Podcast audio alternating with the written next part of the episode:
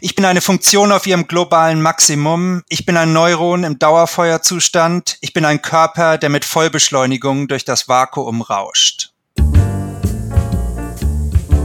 Schreiben und Leben, dein Weg zum eigenen Buch. Heute mit dem Thema einen Coming-of-Age-Roman schreiben.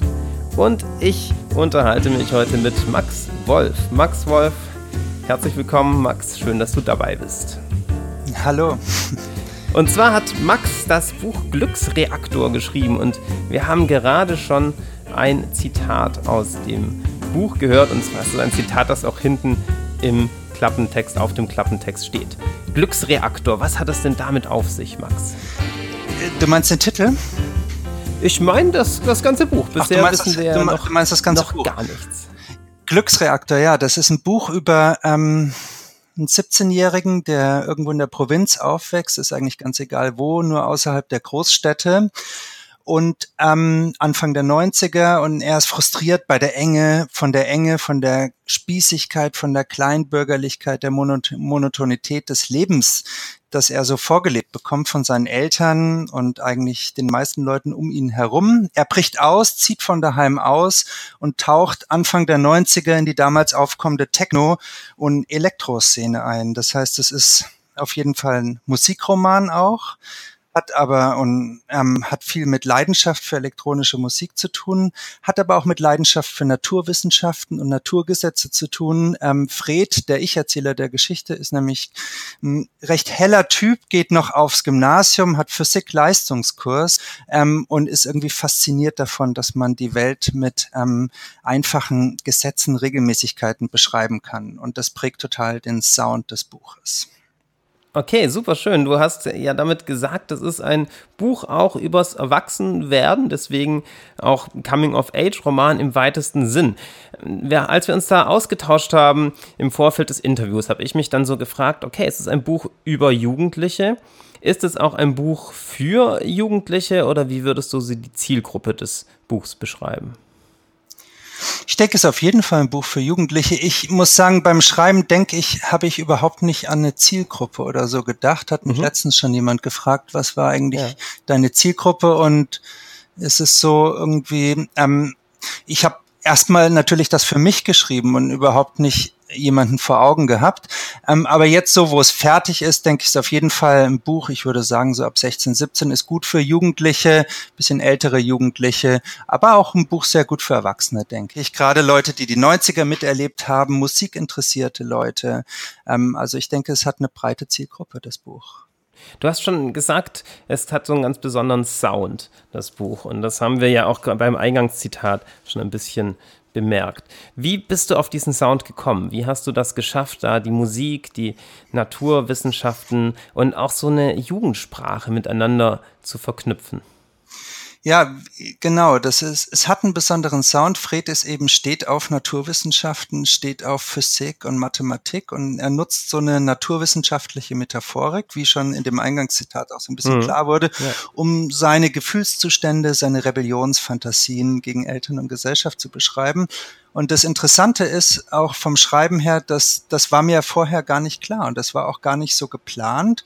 Und ich denke, Fred für die ersten 100, 150 Seiten für das erste Jahr im Schreibprozess hat überhaupt nicht so gesprochen. Fred war auch am Anfang überhaupt nicht interessiert an Physik, sondern das hat sich so, er war eigentlich mehr so ein Abhängertyp und was er jetzt schlussendlich gar nicht geworden ist. Ähm, und ähm, das hat sich so im Laufe des Schreibprozesses entwickelt und so nach und nach ähm, hat sich ähm, das geformt und irgendwann hatte ich dann diese Stimme, diesen Sound und ich habe gespürt, ja, das ist es. Und ähm, ist auch ja, also hatte das ist auch schon wieder ein bisschen falsch ausgedrückt eigentlich, sondern man tastet sich da so langsam ran und man spürt, da ist was und in diese Richtung geht das, in diese Richtung macht das die Figur interessant und das gibt der Figur eben die gewisse Edginess, die ich ihr auch geben wollte und ähm, irgendwann ist man da und die Stimme ist da und man denkt, wow, das ist es, ja, so ist Fred.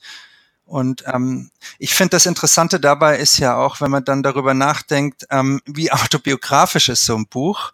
Ähm, hm. Dann, man, man fängt ja an, irgendwie inspiriert an dem, also ich habe angefangen, inspiriert an dem, was ich kenne oder äh, wie es bei mir war, was ich kenne oder wie ich war auch ein bisschen. Und aber mit der Zeit entwickelt sich das eben genau durch so einen Prozess, den ich gerade beschrieben habe, auf eine ganz natürliche Weise weg von dem, ähm, wie man selber war. Und, ähm, und so eine Figur entwickelt eben ihr Eigenleben und ihre eigene Stimme. Du hast drei ganz wichtige Bereiche angesprochen in deinen Ausführungen die für die meisten Autoren spannend und wichtig sind beim Schreiben. Zum einen den Zusammenhang zwischen Planung und aus dem Bauch herausschreiben oder einem gewissen Schreibflow. Zum anderen damit im Zusammenhang die Figurenentwicklung und drittens den Bereich autobiografisch. Wie autobiografisch ist etwas? Oder wie weit weg ist es? Ich würde gerne nochmal auf diese drei Bereiche ein bisschen näher eingehen. Es gibt unter Autoren häufig die Diskussion, vor allem wenn es dann in den Bereich der Genre-Literatur geht, soll man alles vorausplanen, um ein wirklich spannendes Buch hinzubekommen oder soll man einfach so aus dem Bauch herausschreiben? Du hast gerade beschrieben, wie das kreative Schreiben, die Entwicklung des Stoffes durch das Schreiben für dich ganz wichtig ist. Viele tun sich aber schwer, sich vorstellen zu können, wie genau das abläuft. Könntest du das noch ein bisschen näher beschreiben in Bezug auf den Handlungsfortgang? Du hast schon gesagt, das erste Jahr, die ersten 150 Seiten hat sich das Ganze dann so entwickelt. Wie kann man sich bei dir den Schreibprozess vorstellen? Wenn du sagst, zum Beispiel zu Beginn, war die Stimme noch ganz anders und das hat noch ganz anders geklungen und es hat sich erst entwickelt. Hast du, überarbeitest du dann alles ständig oder äh, geht es von Anfang bis Ende von der Handlung her oder hast du da eine ganz eigene Methode? Ja, ich muss sagen, dass ähm, ich bin kein großer Planer. Ich habe viele Jahre geschrieben mhm. und ohne auch zu publizieren und ich habe oft versucht, ähm, Konzepte, relativ detaillierte Konzepte zu entwickeln, Dinge durchzuplanen. Und das ist ein Vorgehen, was bei mir nicht funktioniert. Ich glaube aber, das ist enorm individuell, wahrscheinlich andere Leute. Und man liest das ja auch mhm. aus Autoreninterviews, auch von wirklich tollen Autoren, die planen ja. und das funktioniert. Bei mir funktioniert das nicht. Wenn ich anfange, zu detailliert zu planen, dann bleibe ich im Klischee verhaften, dann ist es nicht wirklich originell, dann ist es ähm, irgendwie auch unauthentisch. Und ich, ähm, für mhm. mich ist der Weg, äh, was Originelles und was Authentisches und was wirklich Gutes auch zu schreiben, hoffentlich, ähm, hoffentlich was wirklich Gutes, ist ähm, ähm, ein viel offenerer Prozess. Das heißt, ich weiß ungefähr, in welche Richtung es gehen soll. Jetzt mal konkret an diesem Text. Ich wusste, was so die Anfangssituation ja. ist vom Fred. Das hatte ich ja am Anfang auch so beschrieben. Er, er rebelliert, er will raus da und er taucht in die Musikszene, in die Techno-Szene ein. Ähm, und ich wusste, wo es ungefähr hingeht, wo er am Ende sein sollte. Ähm, das will ich jetzt nicht verraten ähm, im Entwicklungsprozess, aber alles dazwischen war eigentlich offen. Und ähm, das heißt, ich hatte so einen Endpunkt vor Augen und dann habe ich geschrieben. Und ähm, ich habe an sich ähm, jede Woche, also man hat dann so einzelne Szenen, an denen man arbeitet und dann weiß man ja, um was es geht. Aber wenn so eine Szene mhm. vorbei ist, wenn man die abgeschlossen hat, dann war ich eigentlich wieder enorm offen und habe so mich vorangetastet, Dinge ausprobiert, exploriert und gerade dieses Vorantasten, dieses Offensein und auch mal so eine Richtung probieren, so eine Richtung, diese Idee ausprobieren, diese Idee ausprobieren, das erzeugt dann gerade die Dinge, die wirklich interessant sind für mich. Also wo ich dann auf was stoße und sage, ja, das ist es, super. Und das hätte ich mir so vorher nie überlegen, überlegen können. Mhm. Dazu habe ich zwei Rückfragen. Wie ist das Verhältnis vom Schreiben zum Überarbeiten bei dir? Denn ich habe das Gefühl, dass da ja eine besondere Herausforderung entsteht. Und die zweite habe ich gerade vergessen, aber die kommt gleich wieder. Vielleicht erstmal ja. das. Wie, wie ist es bei dir so? Wie steht es im Verhältnis? Wenn du sagst, du tastest dich voran, du probierst mal dies aus, mal jenes aus, hm, dann ist es ja wahrscheinlich nicht annähernd druckreif, was, was du da zu Papier bringst, sondern es gibt ja dann immer das eigentliche Schreiben und das Überarbeiten. Wie steht es im Verhältnis zueinander? Ist bei mir schon so, also ich arbeite eigentlich szenisch, das heißt, ich arbeite zu einem, an einem gewissen Zeitpunkt arbeite ich immer an einer Szene und das kann dann eine Woche sein, das kann auch ein paar Wochen dauern, mhm. möglicherweise auch nur ein paar Tage. Und diese Szene, an der ich arbeite, die wird schon sehr, sehr ausgearbeitet. Auch ähm, druckreif würde ich jetzt nicht sagen, aber die ist ja. dann zum Schluss, wenn ich sie abschließe, auf einem sehr hohen Niveau. Das heißt, mhm. und ich brauche das, weil ich spüren muss, glaube ich, was in dieser Szene steckt und was das Potenzial von dieser Szene ist. Und, und das zu spüren, äh, muss ich relativ weit gehen in der Bearbeitung. Das heißt, ich kann das nicht nur skizzieren mhm. oder so. Und auch weil gerade dieser Bearbeitungsprozess wieder eben Kreativität oft auslöst und da passieren dann Dinge beim Bearbeiten, beim Feinschleifen dieser Szene, wo man merkt, ah, da kann ich noch das und das machen und das gibt gerade dann, das gibt der Szene dann die Substanz. Auf der anderen Seite ist es aber so, das heißt, ich arbeite die Szenen relativ sehr gut aus und die sind dann auch auf einem hohen Niveau. Auf der anderen Seite ist es aber so, ich gehe dann nicht mehr zurück, ich schreibe vorwärts. Das heißt, wenn ich irgendwie nach einem halben Jahr merke, dass die Stimme vom Fred sich ändert, zum Beispiel Fred, mein Ich-Erzähler, dass die sich geändert hat, dass er jetzt ein bisschen anderer Typ ist, dann gehe ich nicht zurück im Text zu den ersten 100 Seiten und passe das an. Das heißt, ich, habe immer vorwärts geschrieben. Das habe ich mhm. mir irgendwann so angewöhnt, weil das für mich, äh, ansonsten wird das ja ein ewiger Revisionsprozess mhm. und mhm. die Geschichte entwickelt sich, geht einfach nicht voran. Mhm. Das heißt, ich, ich taste wirklich die Dinge, die fertig sind, taste ich nicht mehr an. Mhm. Was dann natürlich dazu führt, dass wenn man, als ich das erste Mal durch war, musste ich die ganze erste Hälfte des Buches ähm, nochmal ganz schön stark umarbeiten, weil sich die Figuren einfach geändert haben, der Handlungsverlauf geändert hat. Und es ist sowieso in gewisser Weise, ähm, kann man gar nicht von der ersten Hälfte des Buches sprechen, weil ich eine lange Ansammlung auch von Szenen hatte, wo ich auch Dinge ausprobiert habe, ähm, die später dann rausfallen, die an eine andere Stelle kommen. Mhm. Und ähm, ja, so ungefähr funktioniert das. Mhm. Ja, mir, mir ist mittlerweile über eine zweite Frage eingefallen, die hast du aber schon beantwortet in deinen okay. Ausführungen. Und zwar ist mir so klar geworden, wie das Ganze ein Gesamtbild bei dir ergibt. Ich hatte vorhin so die Frage, wenn du so szenisch arbeitest und einzelne Szenen perfekt ausarbeitest, oder nahezu perfekt, ne? Ja. also sehr weit ausarbeitest, dann muss das am Ende ja auch ein Gesamtbild ergeben. Ich habe so ein bisschen so ein Mosaik vor Augen, ja? wo man lauter kleine Steinchen hat und wenn die am Ende nicht zusammenpassen, dann ist natürlich auch das Gesamtbild schief. Aber ich finde, dein Arbeitsprozess ist jetzt sehr einsichtig geworden, indem du immer voranschreitest, sich das Ganze währenddessen entwickelt und dann natürlich, wenn du einmal durch bist, einen zweiten Durchgang ne, machen muss, bei dem sich dann natürlich zeigt, wie viel da nochmal überarbeitet und revidiert werden muss. Ja. Du hast Fred immer wieder genannt, die Hauptfigur. Ja, was hat es mit Fred auf sich, wenn wir die Figurenentwicklung anschauen, wie du ihn entwickelt hast? Du hast gesagt, am Anfang war er mehr so ein Abhänger und dann hat sich das Ganze völlig anders verändert. Was hat dir dabei geholfen, Fred besser kennenzulernen? Was könntest du da den Zuhörern empfehlen? Wie gelingt es, mit so einer Figur warm zu werden oder richtig zu merken, was steckt da dahinter? Ja, ähm, Abhänger, ich weiß auch nicht, ob ich das ganz perfekt beschrieben habe, aber am, Fre Fre am Anfang war Fred auf jeden Fall ähm, oder vielleicht andersherum gesagt, Fred ist, so wie wir ihn kennenlernen, er ist ein sehr aufgeweckter Typ und er ist irgendwie an Physik auch interessiert und hat diesen Fable für Naturwissenschaften, das prägt den Sound und, mhm. und ähm, das hatte er am Anfang nicht. Und ähm, das hat sich mit der Zeit entwickelt. Warum hat sich das entwickelt? Ich glaube einfach, weil ich gemerkt habe, dass Fred interessant sein muss. Fred muss mhm. dem Zuhörer was bieten. Fred muss besonders sein. Und, ähm, und auf welche Art er besonders ist, auf welche Art ich ihn interessant mache, das wusste ich am Anfang auch nicht. Und ich wusste auch gar nicht, dass es am Anfang nötig ist. Aber wenn man sich eben so 100 Seiten mit so einem Charakter ähm, beschäftigt oder er voranschreitet, merkt man, man, man muss ihm auch was mitgeben, um dem Leser eben ähm, mhm. sozusagen ähm, etwas zu bieten.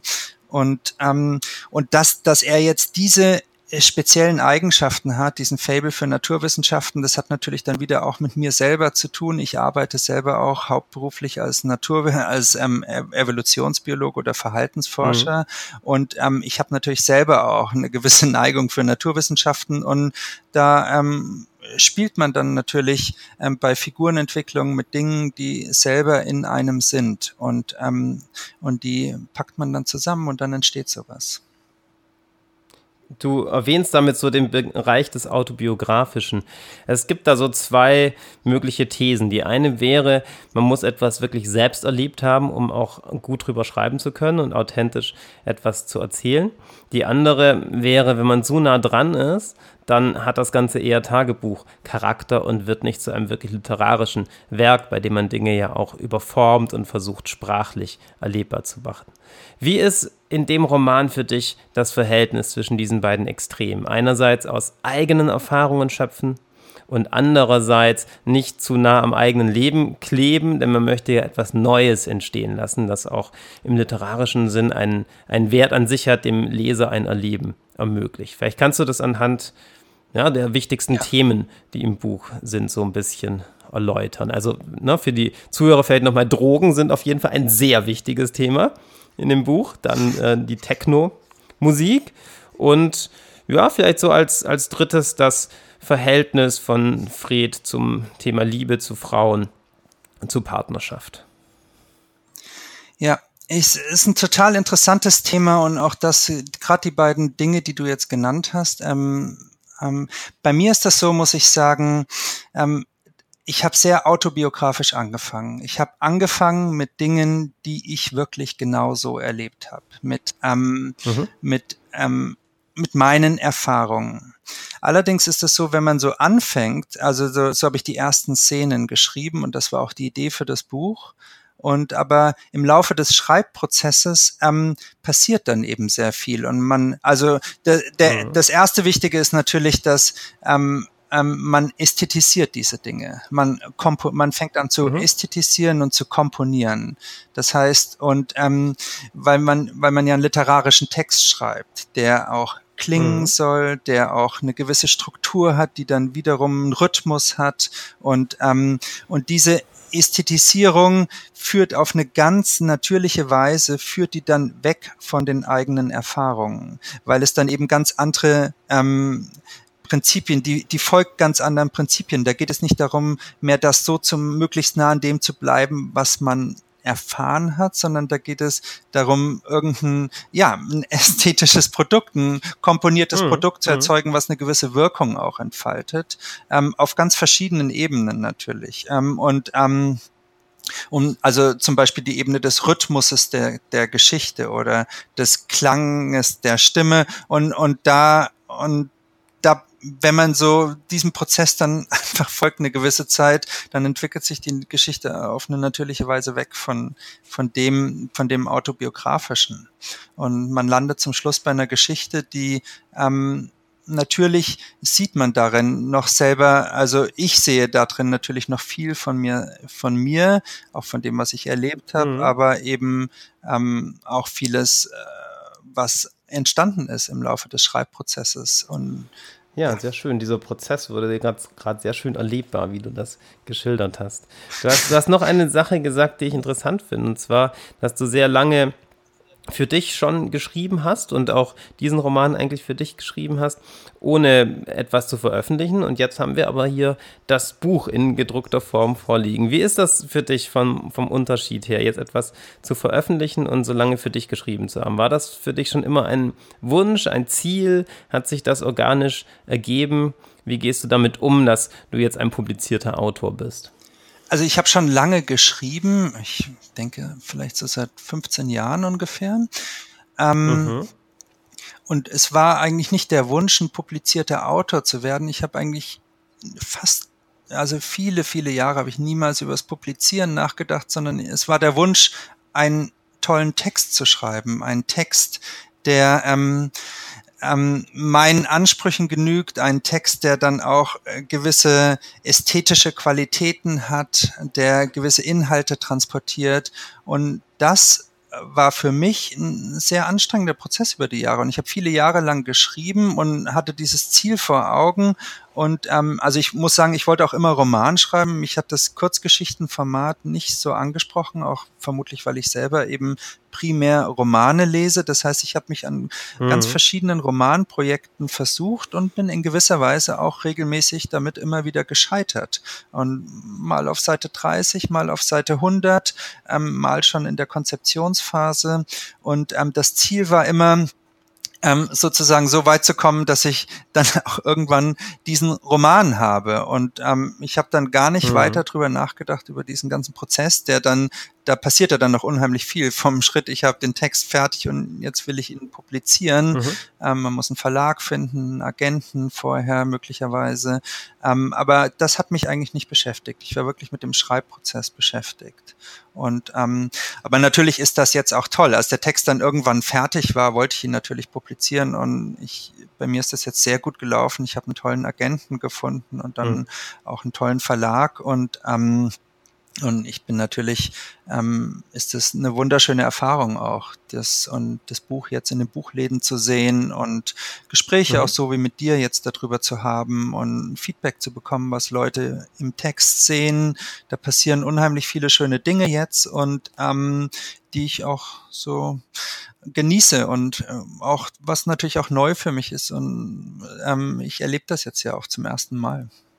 Trotzdem hast du die Möglichkeit des Scheiterns jetzt in Bezug, Bezug auf das ästhetische Unterfangen beschrieben, ne? dass du verschiedene Projekte begonnen hast und die dann nicht zu Ende geführt hast. So wie das jetzt für mich klang, wäre es kein Scheitern gewesen, wenn du das jetzt nicht äh, veröffentlicht hättest oder nicht auf diesem Weg so schnell veröffentlicht hättest, sondern der eigentliche Erfolg war für dich, den Roman zu schreiben. Das war auf jeden Fall ein Riesenerfolg, weil das im Prinzip, äh, weil mich das jetzt jahrelang begleitet hat, wie gesagt, fast 15 Jahre und ich habe an mhm. dem äh, Buch jetzt drei, vier Jahre geschrieben, ich glaube dreieinhalb Jahre, bisschen mehr und ähm, eben davor jahrelang ohne mhm. äh, wirklich was fertig zu machen. Ich hatte auch ein, zwei Sachen fertig, aber die fand mhm. ich dann doch nicht so gut. Das heißt, mhm. ohne wirklich was zu machen, wo man sagt, so, das ist jetzt wirklich, damit bin mhm. ich wirklich zufrieden. Und damit möchte ich auch dann an die Öffentlichkeit. Und ähm, aber ich denke, schlussendlich ist es schon auch so, dass, dass ich das dann auch publizieren wollte. Also ähm, es wäre jetzt doch auch schon mhm. eine ganz schöne Enttäuschung gewesen, wenn, ähm, wenn ich dafür jetzt keinen Verlag bekommen hätte. Wo es möglich, natürlich gibt es mittlerweile mhm. ja auch noch ganz andere Wege über Self-Publishing. Ähm, ja. ähm, trotzdem war das jetzt auch ein wichtiger Schritt für mich, denke ich, und auch ein befriedigender Schritt. Ja, und es ist ja auch ein toller Roman geworden. Also ich habe gerade vorhin schon erzählt, ich habe ihn gestern Abend ausgelesen und hatte sehr viel Freude beim Lesen und habe sehr viel vor allem gelernt über Perspektiven, die ich so gar nicht kenne. Ne? Also Fred ist auf jeden Fall ein, eine sehr besondere Figur und hat einen sehr besonderen Blick, finde ich, auf die Welt und auf das ganze Erleben. Freut mich zu hören. ja, vielleicht so als Abschlusskommentar. Du hast von dem Wunsch gesprochen, einen tollen Text zu schreiben und gleichzeitig erwähnt, dass es ein anstrengender Prozess war über die Jahre hinweg und dass es auch immer wieder Scheitern gab im Sinn von auf Seite 50 merken, es geht nicht weiter, auf Seite 100 merken oder schon beim Planen. Was kannst du den Hörern mitgeben, die selbst Lust haben zu schreiben, die auch in sich diesen Wunsch verspüren, die aber vielleicht die Herausforderung haben, wirklich so ein Durchhaltevermögen zu haben. Wie kannst du diesen Wunsch bei dir beschreiben? Woher, woher kam der? Woher speist sich diese ungemeine Energie, die man in deinen Worten hört? Woher kommt der Wunsch? Ähm, das kann ich gar, gar nicht ganz genau sagen, aber ich kann sagen, der Wunsch war so stark, dass er dann eben auch einfach so gewisse, mir erlaubt hat, äh, lange Durststrecken in gewisser Weise auch zu überstehen. Mhm. Und man sieht das ja, finde ich, dann zum Schluss, wenn man so einen Text hat, jetzt wie mit dem Glücksreaktor, das ist einfach sowas Wunderschönes, wenn man dann, das hat jetzt 250 Seiten, das ist natürlich ein enorm, ist ja noch ein relativ kurzer Roman, trotzdem, das ist ein enorm komplexes ähm, Produkt, was man da erschaffen hat. Und da steckt mhm. so viel drin. Und jetzt auch wenn ich zu Lesungen gehe, habe ich das Gefühl, jeder Satz sitzt. Und ähm, auf ganz verschiedenen Ebenen erzeugt das eine Befriedigung, dieser Text, ähm, wenn man ihn liest, wie er komponiert ist, die Figuren, er ist witzig und, ähm, und einfach das zu spüren nach so jahrelangem Arbeiten daran, ähm, dass es einfach eine enorm befriedigende, eine sehr schöne Erfahrung und ich glaube, irgendwie habe ich das wahrscheinlich schon während dem Schreibprozess gespürt, natürlich durch das Lesen. Man weiß ja, was in so Texten steckt und wie viel in mhm. so Texten steckt und ich glaube, das hat mich auch ein bisschen, hat mir auch die Kraft gegeben zu sagen, ich will da weitergehen, weil ich arbeite eben auch an, an, an was wirklich Tollem und wenn das irgendwann auch in ein paar Jahren erst entstanden ist, dann wird das auch einfach eine unheimliche Befriedigung in mir auslösen und ich glaube, das hat mich angespornt. Und natürlich will ich auch noch eins sagen, es ist ja auch so der Schreibprozess, das ist natürlich anstrengend, aber gerade in diesem, mit diesem Text, mit dem Glücksreaktor, das war für mich eigentlich von Anfang an so ein gewisser Durchbruch. Ich habe den vor dreieinhalb, vier mhm. Jahren angefangen zu schreiben und ich habe eigentlich relativ schnell gespürt, das ist, ähm, das ist der Text, der auch, also das habe ich natürlich nicht ganz genauso gespürt, aber ich habe gespürt, das ist ein anderer Text. Jetzt das, das wird gut. Und der Text hat einen mhm. Fluss und da fließt es irgendwie das Schreiben und es war auch eine sehr schöne Art zu arbeiten und ähm, hat Spaß gemacht, auch über sehr, sehr